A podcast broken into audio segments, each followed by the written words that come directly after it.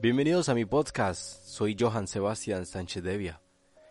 Continuamos con nuestra serie de Apocalipsis y en este episodio vamos a hablar sobre el gobierno mundial, ¿sí? ¿Cuál será ese último gobierno? ¿Será realmente lo que muchos especulan? Todos los conspiradores dicen que son el gobierno o el nuevo gobierno mundial de la élite, los Illuminatis, los masones.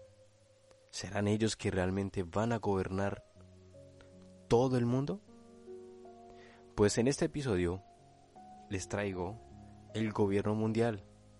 Recuerde que toda esta serie de Apocalipsis es desde mi punto de vista, de acuerdo y basado con algunas citas de la Biblia y empezamos con el gobierno mundial.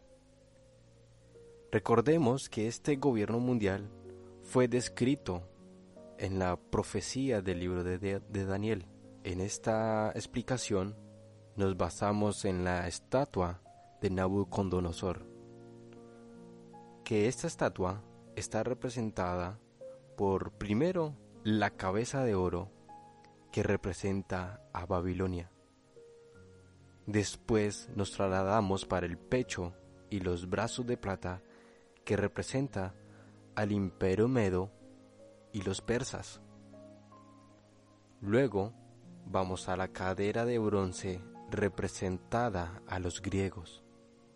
Y por último, las piernas y los pies son de hierro con barro sin mezclar que representa al imperio romano o la Nueva Roma.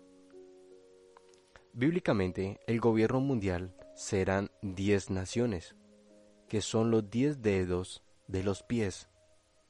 Entre este gobierno mundial serán cinco países de Europa y cinco países del Medio Oriente, y es de allí donde surgirá el anticristo. Ya en el siguiente capítulo hablaremos más profundamente sobre el anticristo. ¿Y por qué nos basamos en esto? Sobre la estatua de Nabucodonosor.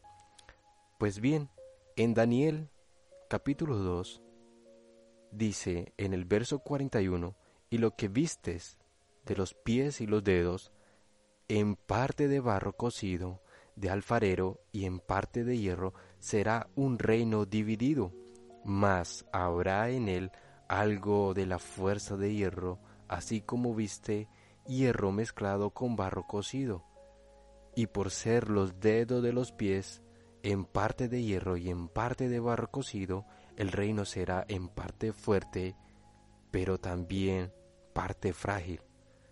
Y en el versículo 43 dice, Así como viste el hierro mezclado con barro, se mezclará por medio de alianzas humanas, pero no se unirá el uno con el otro, como el hierro no se mezcla con el barro. En esta interpretación vemos que este gobierno que va a liderar el anticristo va a ser frágil, el cual Dios lo va a destruir y levantará un nuevo gobierno.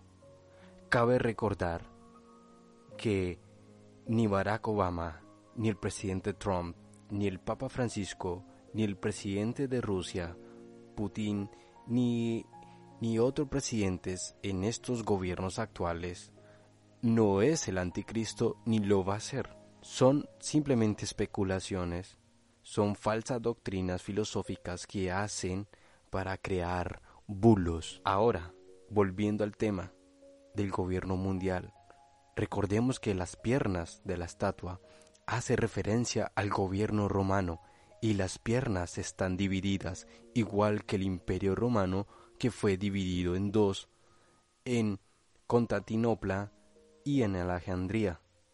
El imperio romano se divide en dos partes, por eso se puede decir que el gobierno mundial va a ser cinco países de Europa y cinco países de Medio Oriente. Y para comprobar esto, nos trasladamos en Apocalipsis 13.1 al 2, cuando el apóstol Juan estaba teniendo esta visión.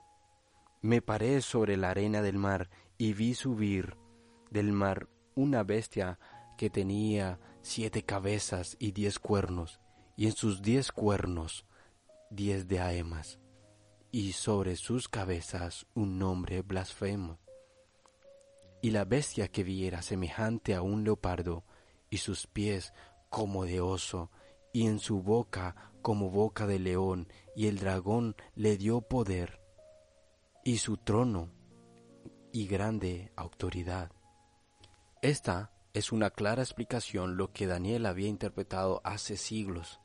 El leopardo representa a Grecia, el oso a Babilonia, y el león son las naciones que van a gobernar el anticristo.